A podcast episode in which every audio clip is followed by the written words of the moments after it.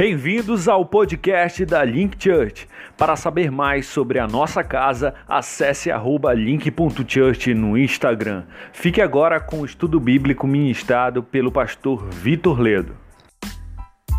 Fala pessoal, pastor Vitor aqui e eu queria hoje compartilhar com vocês o capítulo 1 do livro de Efésios. Nós não vamos ler todo o capítulo para não ficar cansativo para vocês mas eu vou ler alguns versículos que eu julgo os mais importantes e discorrer um pouco sobre esses versículos.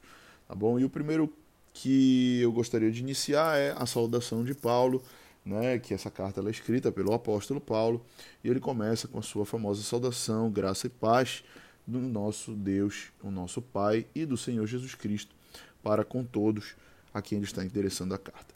Né, no versículo 3 ele vai agradecer a Deus, e ele diz: Agradeçamos a Deus e Pai do nosso Senhor Jesus Cristo, porque Ele nos tem abençoado por estarmos unidos com Cristo, dando-nos todos os dons espirituais ou todas as bênçãos espirituais no mundo celestial. Né? Então é importante dizer que nós somos abençoados por estarmos em Cristo Jesus. É importante a gente entender também que as bênçãos espirituais elas são muito importantes. Muitas vezes a gente se apega muito ao mundo natural e ao que a gente toca, vê e sente, Porém, a gente precisa se alegrar com a alegria da salvação, com a alegria das bênçãos que nós não podemos ver, com a bênção de nós sermos libertos do pecado, santificados, a bênção de nós recebermos a salvação eterna, a bênção de nós podermos conhecer a Cristo, de não sermos mais cegos, não sermos mais escravos. Todas essas são bênçãos celestiais. E ele continua dizendo: antes da criação do mundo, Deus já nos havia escolhido para sermos dele por meio da nossa união com Cristo, a fim de que pertençamos a, somente a Deus e nos apresentarmos diante dele sem culpa. Né? Algumas pessoas aqui se confundem um pouco nesse, nesse momento, no versículos 4 e 5, né? porque é, existe a palavra predestinou, né? e muitas pessoas acham que essa palavra está dizendo que nós já fomos predestinados por Deus né, para sermos salvos e tudo mais. E a minha versão bíblica aqui, ela é bem é, é uma versão que é muito boa para se entender e é uma tradução muito fácil de entender. E eu vou ler aqui os versículos 4 e 5 na minha tradução para você compreender o que eu quero lhe falar. Ele diz assim: Antes da criação do mundo, Deus já nos havia escolhido para sermos dele, por meio da nossa união com Cristo. Né? Então ele escolheu por meio da união com Cristo, tá bom? Então aqueles que se unem a Cristo são escolhidos, aqueles que não se unem não são, a fim de pertencermos somente a Deus e nos apresentarmos diante dele sem culpa. Tá bom? Então ele está falando o que aqui? Ele está falando de um plano de salvação para todos os seres humanos, que ele já tinha escolhido esse plano, ele já tinha esse plano antes da fundação do mundo, né? por causa do seu amor por nós. No verso 5 ele vai dizer: Deus já havia resolvido que nos tornaria seus filhos por meio de Jesus Cristo, pois este era o seu prazer e a sua vontade. Né? Então ele não tinha escolhido necessariamente que o Vitor ia ser salvo e o Joãozinho não, tá bom? Mas o que isso que está querendo dizer é que ele já havia escolhido tornar pessoas seus filhos, pessoas que não eram judeus, que não eram povo escolhido. Ele mesmo assim já havia lá na fundação do mundo criado esse plano. E o capítulo 1 ele vai falar muito sobre esse plano da salvação de Deus. Né? O versículo 6 ele vai dizer: Portanto, louvemos a Deus pela sua gloriosa graça, que ele nos deu gratuitamente por meio do seu Filho, que pela morte na cruz nos libertou e nos salvou dos nossos pecados, que são perdoados. Como é maravilhosa a graça de Deus que ele nos deu com tanta fartura. Tá bom?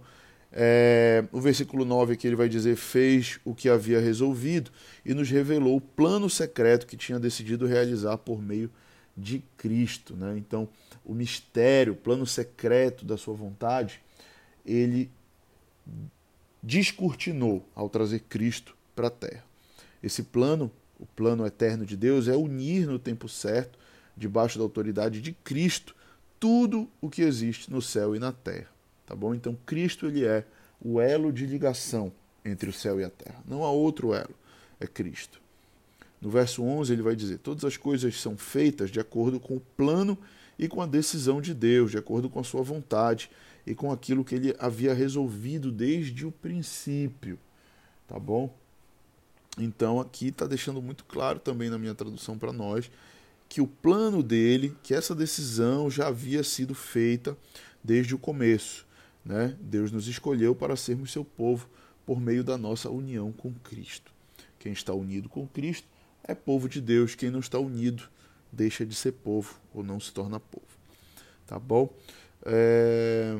Aí ele fala aqui no verso 12: portanto, digo que nós, quem, quem é o nós que ele está falando? Os judeus, ele está endereçando é, aquele, aquela igreja que era, judi, é, era, era de judeus convertida ao cristianismo, né, que fomos os primeiros a, a pôr a nossa esperança em Cristo.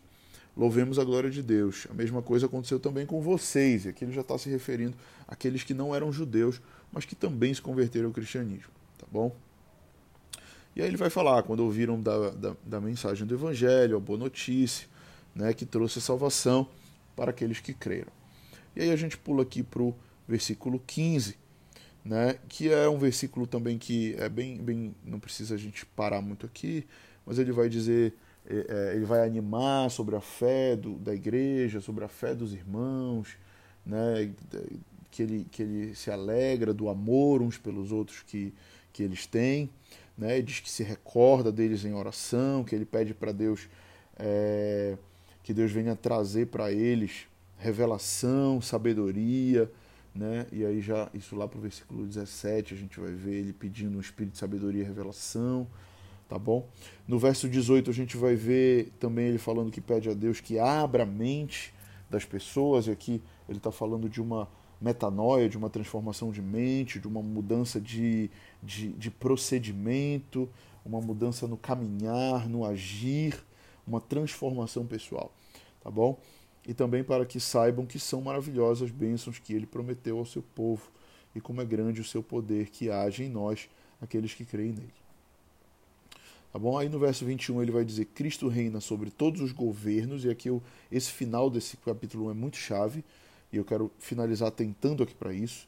No versículo 21 ele diz: Cristo reina sobre todos os governos celestiais, autoridades e poderes. Tá bom? Em, outros, em outra versão, na Almeida, ele vai dizer assim: acima de todo principado e potestade, poder e domínio, e todo nome que se possa referir, não só no presente século, mas também no século vindouro né? Então ele está dizendo que Cristo ele está acima de todo principado, de toda potestade, de todo poder, seja bom, seja mal.